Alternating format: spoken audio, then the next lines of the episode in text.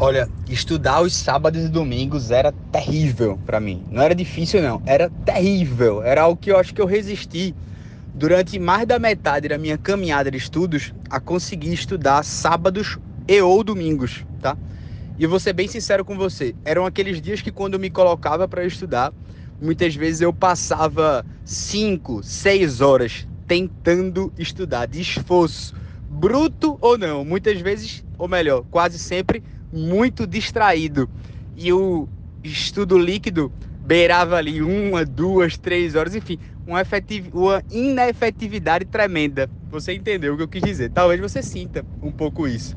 Mas era justamente nesses momentos que eu percebia a importância de você ter alguém ou algo ali que te desse um empurrãozinho acima muitas vezes você nem compreendia né, de onde vinha aquela força, ou melhor, de onde vinha aquela lição, mas hoje então, é, minha esposa, eu lembro de algumas conversas que eu tinha com ela, e eu lembro que às vezes ela falava: Não vai, amor, você vai te fazer melhor, você vai se sentir bem, vai lá, faça, tente, se esforce, ou melhor, muitas vezes quando você também nem se esforçava, você encontrava ali um colo, e era justamente isso. Muitas vezes, quando você descansava, você sentia um efetivo descanso. Várias e várias vezes eu parei para estudar e eu lembro que uma das coisas que mais me animava, ou melhor, que mais me motivava quando eu estava junto, era justamente imaginar aquele esforço que eu estava fazendo, o quão ele seria frutífero daqui a 5, 6, 10 anos, feito estou agora, 10 anos depois, retirando a memória eu muito cansado, mas de alguma maneira eu falava, caramba, amor. Bom, te, deve ter algo, tem que ter algo, né? Isso aqui tem que me provar alguma coisa. Ficar por uma questão, tem que me provar alguma coisa. Achar que eu iria bem na segunda fase, quando na verdade eu nem fui, né? E eu estudei tanto para isso, não tem que provar alguma coisa. Ou melhor, amor, caramba, essas renúncias que a gente tá fazendo, a gente tá sa sacrificando tanto o hoje, né? Não é possível que a gente não vai colher nada. Ou melhor, será que não é possível que isso aqui não vai resultar em nada? E eu estou mandando esse áudio para vocês, eu gravando esse podcast, enfim, contando essa história, porque eu lembro que nessa noite eu chorei muito, sabe? Das incompreensões, das ausências, das distâncias. Por mais que quando eu tivesse junto, eu sentia que era ali naquele abraço que eu queria estar.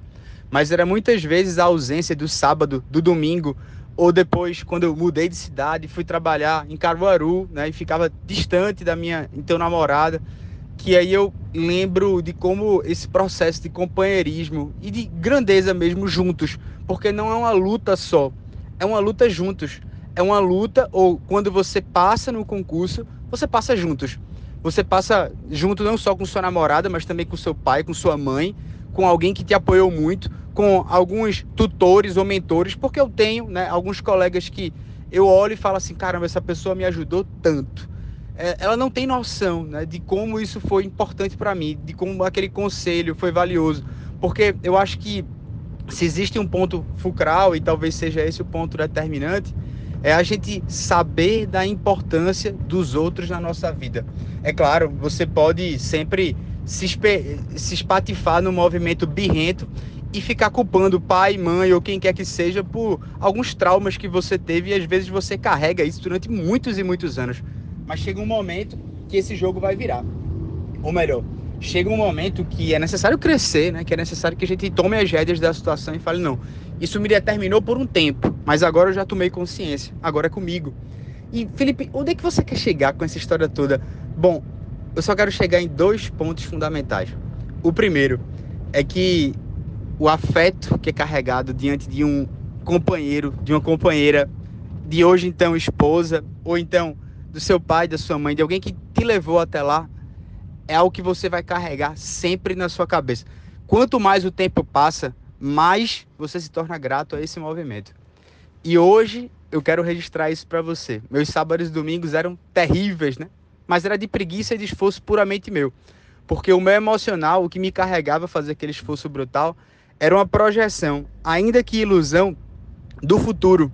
Era uma projeção, ainda que ilusão, do momento da posse, ainda que ilusão, do momento passei e aí a importância de você conceber algumas coisas na sua cabeça.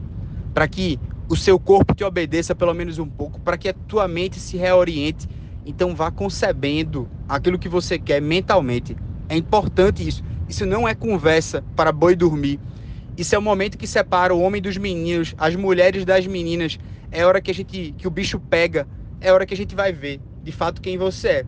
É quando você começa a ter uma maturidade de saber, não, estou fazendo, estou caminhando para chegar lá.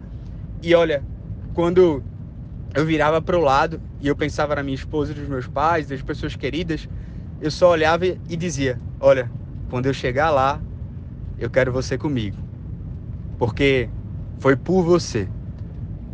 Um grande abraço, fique em paz.